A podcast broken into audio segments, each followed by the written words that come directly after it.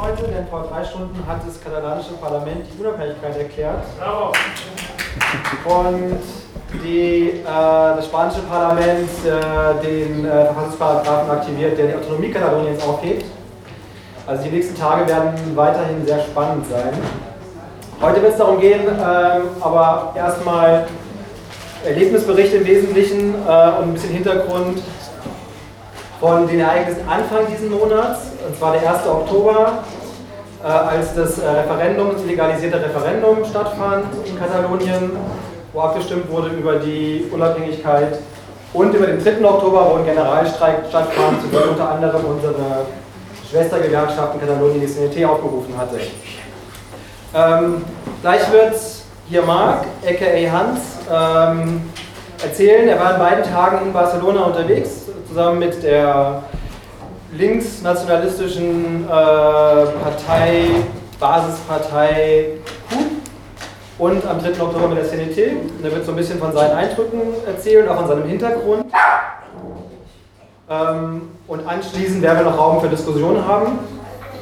Ich werde bei der Diskussion dann die Moderation machen. Mein Name ist Florian Wegner, ich bin der internationale Sekretär der FAU. Und ich habe hier noch eine Spendenbüchse für die Arbeit der FAU. Wenn ihr ein bisschen was dabei habt, was ihr da reinwerfen wollt, dann werden wir das einer guten Verwendung, einer guten Verwendung zuführen. Und genau, mit diesen Worten gebe ich jetzt dann weiter an dich, Marc. Sehr gut. Hallo, äh, herzlich willkommen euch allen. Ich bin Marc, ich bin in Barcelona geboren. Ähm, aus einer europäischen Familie. Also meine Mama ist Wienerin, irgendwann nach Barcelona gezogen. Ähm, ich bin in eine relativ katalanisch-nationalistische, nicht relativ, sondern sehr katalanisch-nationalistische Familie reingeboren. Mein Vater ist bei Esquerra Republicana, mein Bruder ist bei den KUP. Und ähm, ich war immer auch schon als Kind immer bei den Unabhängigkeitsdemos dabei, die damals 5000 Leute, also wo damals nur 5000 Leute dabei waren. Und ich habe, als ich am 20. September die ganze polizeiliche Repression mitbekommen habe, habe ich entschieden, dass ich nach Barcelona fliegen will und das mal miterleben will, weil ich mich erstmal ich wollte erstmal auch gar nicht abstimmen, weil ich nicht an diesem nationalistischen Kampf teilhaben wollte. Es war für mich, es hatte für mich nicht so einen großen Sinn, weil ich den, den Kampf nicht verstanden habe. Also ich, ich würde mich als, in Spanien als iberischer Föderalist bezeichnen. Ähm, und deshalb war ich eigentlich immer gegen die Unabhängigkeit von Katalonien. Aber als der 20. September war und die Polizei angefangen hat, Politiker zu verhaften, ähm, in irgendwelche Lokale einzudringen. Habe ich gedacht, es ist eine Möglichkeit oder es ist ein Ort, wo man als sozial engagierter Mensch auch mitkämpfen muss. Und bin dann hingeflogen und habe ähm, den, an der Wahl am 1. Oktober teilgenommen und am Generalstreik am 3. Oktober. Auch die ganzen Vorbereitungen zur, zur Wahl. Ähm, aber da werde ich noch, noch mal dazukommen. Äh, ich wollte erstmal ein bisschen den Konflikt Katalonien aus einer iberischen Sicht erstmal erzählen, weil das hier oftmals schwierig verstanden wird, dieser Begriff des linken Nationalismus oder des Kampfes gegen den spanischen Staat, der oftmals als nationalistisch abgestempelt wird, aber nicht diesen Grundbegriff des Nationalismus hat, wie man den hier versteht, also die Flaggen, wo sich jeder dahinter stellt. Und ähm, ich hab, wollte ein, Zitat erstmal vorbringen von, von Murray Bookchin.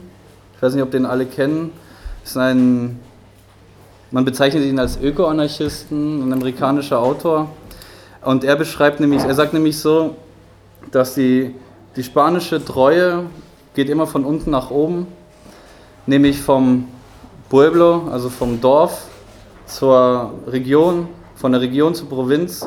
Und wenn am Ende noch Treue übrig ist, dann geht sie zum zentralisierten Staat nach Madrid. Ähm, und dieser, dieser starke Gefühl der, der Gemeinschaft, des Menschen, des, der Selbstverwaltung, macht Spanien und die Iberische Halbinsel sehr stark für, also sehr, sehr empfänglich für libertäre Ideen, wie man auch in der Geschichte oftmals mitbekommen hat. Also die ähm, CNT zum Beispiel hatte in Zeiten vor Bürgerkrieg fast zwei Millionen ähm, Genossen eingeschrieben in der CNT. Und das merkt man auch, hat man auch gemerkt, also in der Krise, wo halt extrem starke soziale Kämpfe entstanden sind, durch die erst Arbeitslosigkeit der ganzen Jugendlichen, dann durch die Arbeitslosigkeit die Wohnungslosigkeit. Da sind dann ähm, Bewegungen entstanden wie der Quince also 15. März, wo ähm, aufgrund von diesem 15. März auch die extrem reaktionären Gesetze entstanden sind, wie diese der ähm, La Ley Mordaza, wo ähm, Demonstrationen stark verboten worden sind, also Demonstrationsrecht krass, sehr stark eingeschränkt worden ist. Und basierend auch auf die Wohnungslosigkeit, ähm, die, die Paar entstanden ist, ähm, eine, eine Bewegung von Leuten, die gegen die ähm, Desahucios, wo mir jetzt das Wort nicht einfällt, die Räumungen der Wohnungen halt kämpfen und ähm, es auch extrem bewegende Bilder sind, weil es jung, alt, alle zusammen vor diesen Wohnungen sich verbarrikadieren, vor der Polizei, ähm, obwohl ihnen Strafen von Tausenden von Euros ähm, zu, also wo die Leute bestraft werden mit extrem hohen Geldstrafen. Eine kleine Beispiele der Strafen durch diese Le Mordaza sind, ähm, ein Kumpel, der musste 200 Euro zahlen, weil er sich ähm, in der, während der Demo hat die Polizei angefangen, Leute zu verhaften und er ist einfach hingegangen und versucht zu erklären, dass diese Leute gar nichts gemacht haben und nur wegen diesem, sie haben nichts gemacht, hat eine Strafe von 200 Euro bekommen. Ähm, und dieses, diese, diese Wut hat sich auch in Katalonien stark gemacht und ähm, in ganz Spanien, also mit, mit sehr starken Kämpfen, in Andalusien, im Baskenland, in Galicien, überall, wo, wo soziale Kämpfe halt, wo es schon soziale Kämpfe gab, sind die jetzt halt massen, massentauglich geworden, in Anführungszeichen. Das sind Kämpfe, die die jeder halt führen muss jetzt, weil die Leute einfach nichts mehr zu verlieren haben. Also die Leute sind, müssen besetzen, um irgendwo zu leben. Sie müssen, sie müssen, ähm, sie müssen klauen, um was zu essen zu haben. Also es ist wirklich, man hat eine Arbeit und eine, eine, Armut in Spanien kreiert durch diese Krise, die, die im positivsten Sinne die Leute vereinigt hat. Und äh, diese starke Vereinigung hat halt auch, ist auch ein Teil, der zu diesem Konflikt in Katalonien halt eskaliert ist. Ähm, in Katalonien kommt halt nochmal dieses, dieser Nationalismus dazu, dieser bourgeoise Nationalismus, der den Kampf auch nochmal stärker gemacht hat. Deshalb war ich auch erstmal nicht, wollte ich mich nicht so, so einbringen in diesen nationalistischen Kampf, weil wie ich am Anfang sagte, auf den Unabhängigkeitsdemos vor 10, 12 Jahren waren wir 5000 Leute und jetzt sind es plötzlich 2 Millionen. Warum? Weil die ganzen ähm, Fernsehsender, also TV3, ähm, es angespornt hat. Warum haben die es angespornt? Weil die Bourgeoisie plötzlich gesehen hat, dass sie nicht genug Geld bekommen hat, weil sie jetzt auch noch das weniger gewordene Geld ja, auch noch mit Spanien teilen musste und deshalb hat die Bourgeoisie angefangen, diesen Unabhängigkeitskampf zu führen. Ähm, es ist ein sehr, es ist, es ist ein sehr schwieriges, also für mich auch sehr schwierig aus, meinem, aus meinen Gefühlen her, diesen Kampf an sich zu beschreiben, weil ich einen Teil Emotionen habe und einen Teil politische Theorie. Und die beiden vertragen sich oft nicht.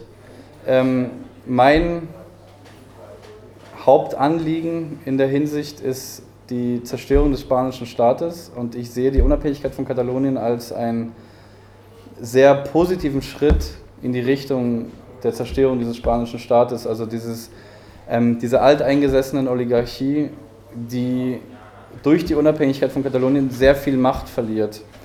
Ähm, andererseits, und darauf komme ich später hin, gibt es in Katalonien die gleichen Probleme.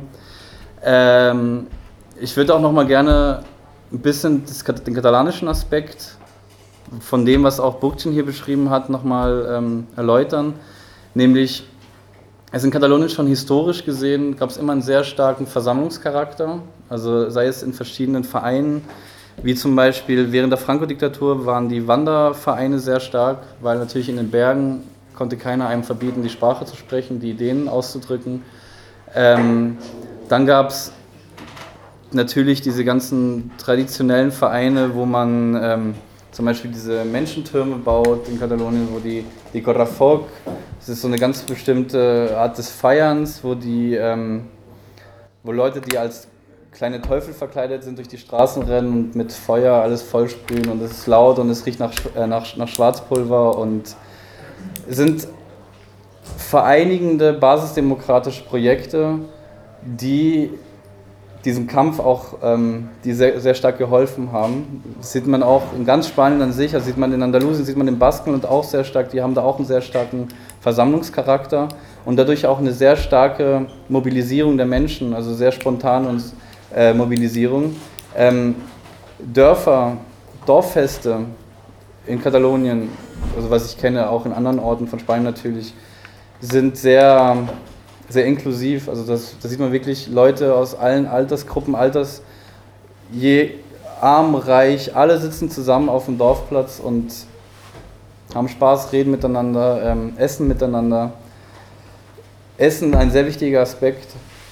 Ähm, das wird ja immer dem, dem Südländer nachgesagt, also die essen immer ganz lange und das ist auch wirklich so ein Ding, das vereinigt.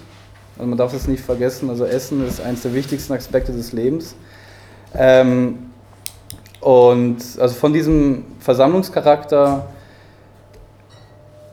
will ich dann zu, dem, zu, der, zu der Stellung der einzelnen Vereinigungen kommen, also vor allem die für mich interessant sind, nämlich die KUB und die CNT. Die KUB ist, mh, ist eine politische Partei, die ich aber ungern als wirkliche politische Partei beschreiben wollen würde, weil die relativ ähm, basisdemokratisch aufgebaut ist und die ist auch erst 2012 ins Parlament gekommen, ins katalanische Parlament. Davor haben sie sich wirklich nur auf, ähm, auf, auf die Städte und auf die Dörfer halt limitiert ähm, und wirklich direkte, direkte Demokratie halt wirklich gelebt, also in, von unten nach oben und immer als Hauptmerkmal antikapitalistisch, feministisch, ökologisch und internationalistisch. Ähm, das haben sie sehr stark gekämpft und jetzt sind sie halt im Parlament und haben ein bisschen meiner Meinung nach an Credibility verloren, weil sie nämlich nach außen hin nur diesen Unabhängigkeitscharakter zeigen, der eigentlich nicht charakteristisch ist für sie. Die sind schon eher in der Hinsicht, ähm, sie werden auch immer in, in den Medien als Antisystem kritisiert also als Systemgegner. Mittlerweile sprechen die katalanischen Medien sehr positiv von ihnen, weil sie auch die einzigen sind, die immer diesen Kampf angeführt haben und auch die Demos angeführt haben, während die rechten Parteien sich immer durch, die politischen, durch das politische Spektrum durchgeschlängelt haben. Und ähm, ich, ich verstehe die KUP auch nicht ganz. Aber das ist auch das, was sie ausmacht, dass es nämlich eine basisdemokratische Vereinigung ist, die man einfach auch nicht verstehen muss, weil jeder hat seine eigenen Gedanken.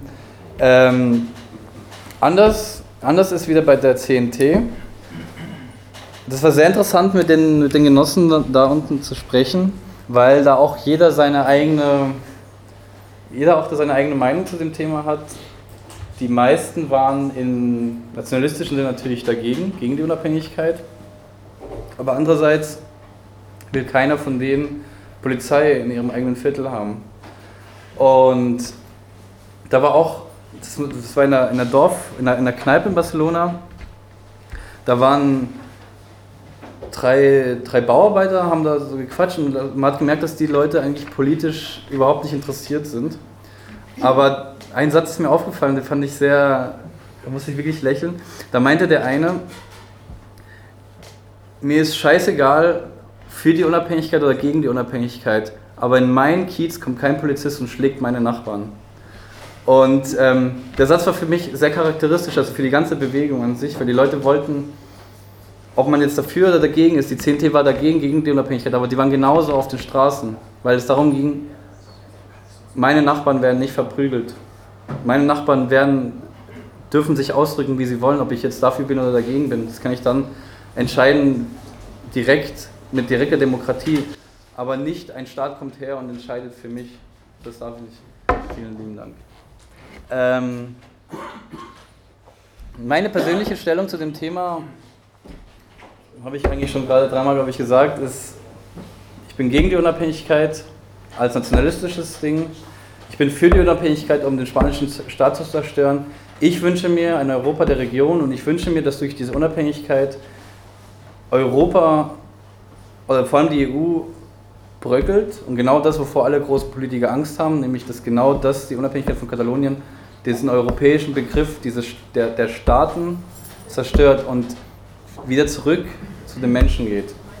Und das ist in Katalonien ähm, gerade sehr stark. Also es wurde alles basisdemokratisch organisiert. Also es gibt dann die, die Urnen zum Beispiel, diese Wahlurnen, die wurden aus Frankreich nach Katalonien geschleppt in Privatwohnungen, ähm, die jeder zu Hause hatte. Die Wahlzettel wurden verteilt über irgendwelche geheimen Treffpunkte. Da durfte ich, ich durfte sogar bei einem dabei sein. Ähm, das, es kam mir vor wie so eine Schnitzeljagd. Man hat wirklich, man hat wie in so einem Sommerlager, man hat Wahlzettel geholt. Das war total, es war total surreal, weil es waren wirklich nur Zettel, wo drauf stand, wollt ihr das Katalonien unabhängig ist, ja oder nein. Und wir mussten aufpassen, dass die Polizei das nicht mitbekommt. Da dachte ich mir, ich bin im falschen Film. Aber es ist nicht der falsche Film, das ist der spanische Staat, der immer schon sehr gewalttätig war, der immer schon, auch bei diesen ganzen Aufständen vom, vom 15. März und von den ganzen Besetzungen, ähm, hat die Polizei immer sehr stark durchgegriffen. Die Mossos Esquadra haben Menschen verprügelt. Die Mossos Esquadra, die katalanische Polizei, die hat vor drei Jahren einen ähm, homosexuellen Barbesitzer totge nee, totgeprügelt, weil er sich weigern, geweigert hat, also der Festnahme geweigert hat und haben sie den totgeprügelt. Ähm, die katalanische Polizei hat Leuten ins Gesicht geschossen mit, mit den, mit den ähm, ich weiß nicht, was das für ein, genau, ein Gummigeschoss. Ähm, Leute sind erblindet. Und das ist auch so ein Thema, wo ich mich dann auch gegen diese Unabhängigkeit positioniert habe, weil nämlich die, katalanisch, die katalanische Polizei angefangen hat, den Mossos Esquadra zuzuklatschen. Und das ist die gleiche Scheißpolizei, nur sie eine andere Sprache sprechen. Man muss den, der katalanischen Polizei auch zugute heißen, dass sie sich in diesem Fall relativ human verhalten haben. Aber human verglichen mit der spanischen Polizei ist relativ einfach. Ähm, deshalb muss es das Gottesdienst genauso schlimm wie die anderen. Es gibt halt nur, in Katalonien machen sich jetzt halt gerade so ein paar Fronten auf. Ähm, was ich aber sehr positiv finde an, dem ganzen, an der ganzen Bewegung ist diese, dieses Basisdemokratische. Also dieses Menschen entscheiden, was passiert. Also es wurden halt ähm, Comités de Defensa, also Komitees gegründet in jedem, in jedem Dorf, in jeder Stadt, in jedem Kiez, wo das Referendum entschieden wird. Da haben sich wirklich alle Leute zusammengesetzt auf dem Dorfplatz und haben entschieden, zu welcher Schule sie gehen wollen, wo sie, wo, welche Schule sie verteidigen wollen, ähm, wo sie wählen werden, wie das überhaupt organisiert wird, wie die Demos organisiert werden. Man hat wirklich Demos von 300, 400 Menschen innerhalb von 10 Minuten aufgebaut, weil über WhatsApp, über Telegram, Leute haben sich verständigt. Es ging total schnell. Alle Leute waren, waren auf der Straße. Die, diese, dieses Töpfeklopfen abends um 10, jeden Tag um 10 Uhr abends, ist ganz Barcelona, das kann man sich nicht vorstellen. Es ist laut, es ist, es ist einfach ergreifend. Die, wenn die spanische Polizei vorbeifährt, Sogar die Busfahrer, die Busfahrer schneiden den Weg ab. Das ist wirklich eine Bewegung, wo die, wo die Polizei auch nichts machen kann. Also die können schon machen, aber sie, sie haben keine Macht mehr. Und das hat der spanische Staat jetzt auch gemerkt, dass er einfach gegen diese Massen nichts machen kann. Und auch die katalanische Regierung hat als sie die Unabhängigkeit nicht ausgerufen hat vor, vor zwei Wochen, haben sie gemerkt, dass wenn sie die jetzt nicht ausrufen, dass, sie, dass die Leute sogar gegen die katalanische Regierung rebellieren werden. Puigdemont war gestern der größte Verräter. Die Leute hätten den, hätte er heute nicht die Unabhängigkeit ausgerufen, das Parlament, die Leute wären, die Demos wären gegen die gegangen, die hätten, ich weiß nicht, was passiert wäre, aber ich kann mir auch vorstellen, die hätten das Parlament besetzt, die hätten selber die Unabhängigkeit ausgesprochen. Weil die Leute nämlich, die jetzt gemerkt haben, sie sind, und jetzt, ich wollte gerade kurz davor einen Pegida-Satz zu sagen, nämlich sie sind das Volk. Ähm, sie sind wirklich, sie sind wirklich die, die alles entscheiden. Sie sind, wir sind die, die alles entscheiden. Wir können machen, was wir wollen und wir können auch. Es gibt einfach. Mein Vater, der immer ein, ein Sozialdemokrat war, ist, für, ist plötzlich für, für, für zivilen Ungehorsam. Er ist für Bankenbesetzung. Er ist für, für Containern. Er ist für alle Sachen, wo ich mir dachte, das dürfte ich meinem Vater nie erzählen. Mein Vater schickt WhatsApp-Bilder, wie er die Straßen voll sprayt. Mein Vater war Banker. Es ist halt wirklich lustig. Ich meine, die, die katalanische, die Mitarbeiter von La Gacha sind im Anzug rausgegangen auf die Straße und haben die Hauptstraße in Barcelona blockiert. Unter dem Satz, als Carres serán siempre also die Straßen werden immer unser sein. Das ist ein Spruch von der CNT. La Gacha ist eine Bank. La Gacha ist eine Bank, also die größte Bank in Katalonien. Und die haben einfach anarchistische Sprüche geschrieben. Dieses Comité de Defensa, das sind anarchistische Bewegungen, das ist alles ähm, Komitees gewesen ähm, von 1934 die, die Hauptslogans, auch dieser, der Slogan, der ähm, unsere stärkste Waffe ist die Solidarität, das singen die Leute da auch jetzt. Das sind wirklich basisdemokratische Slogans, die vielleicht, die werden oftmals so nachgeplappert. Aber für mich ist das so ein, so ein Anfang, ein Anfang für irgendwas, was, ähm, was gut werden kann. Also es kann nicht schlechter werden. Also schlecht, schlecht haben wir schon und das, der Rest kann noch besser werden. Ähm, natürlich, natürlich gibt es in dem ganzen Sinn, gibt es, also in der ganzen Bewegung gibt es Gefahren. Nämlich, ähm, die katalanische Bourgeoisie ist genau wie die spanische, nur nicht so korrupt wie die spanische, also es ist auch sehr korrupt, nur sie hatten die Chance nicht, in der, so lange in der Regierung oder so viel Macht zu haben und deshalb so korrupt zu werden, wie sie sind. Die haben schon ihre Korruption, also zum Beispiel, wenn wenn man in die reichsten Viertel von Barcelona geht, da sieht man kein Nummernschild aus Barcelona, alle Nummernschilder sind aus Andorra. Obwohl die da nie leben, weil Andorra mega hässlich ist, aber man zahlt da weniger Steuern, deshalb ist es schön, ein Nummernschild davon da zu haben. Ähm, man, es gibt natürlich den 3%-Skandal ähm, um die Familie Pujol. Ähm, es gibt unendlich korrupt, also Katalonien ist auch unendlich korrupt, aber in Katalonien gibt es immer noch eine sehr starke soziale Bewegung vom Pueblo aus, also vom, vom, vom, vom Dorfleben, vom Kiezleben aus. Und, ähm, und vor allem ist die, diese Unabhängigkeitskultur sehr, sehr inklusiv.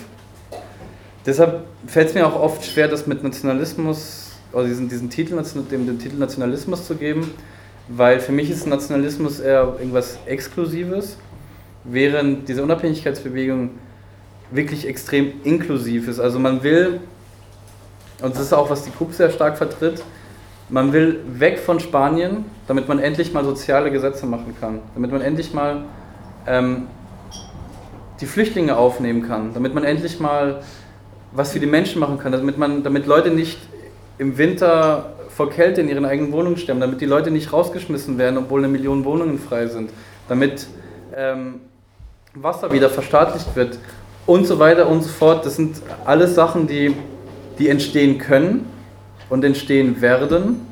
Aber man muss auch, jetzt ist der Moment, wo man halt sehr stark aufpassen muss und wo man auch, ähm, was ich auch ein, ein kleines Hoffnungsschimmer für die ganze EU sehe, dass wir nicht mehr eine Revolution mit Waffen bestreiten müssen, weil eine Revolution heutzutage kann nicht mehr mit Waffen bestritten werden, weil die Waffen des, der Mächtigen einfach so viel stärker sind, dass wir einfach niedergemetzelt werden würden.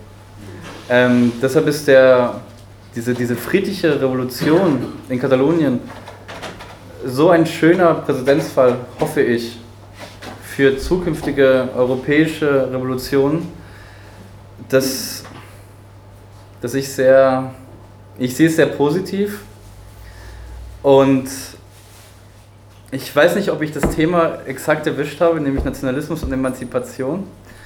Ähm, aber ich finde, dieser katalanische Unabhängigkeitskampf, den kann man schlecht machen, indem man ihn nationalistisch sieht. Aber ich würde ihn eher positiv machen, indem ich ihn emanzipatorisch sehe. Und ähm, deshalb habe ich mir auch ein paar Fragen jetzt für die Diskussionsrunde aufgeschrieben. Nämlich, die erste ist, kann dieser Konflikt unterstützt werden? Und da würde ich auch gerne eure Meinung dazu haben, weil es, Nationalismus hier in Deutschland ist halt etwas, was sehr, also was auch positiv ist, womit man sehr, ja, man ist sehr suspekt erstmal. Und deshalb meine Frage halt, ob dieser Konflikt unterstützt werden kann.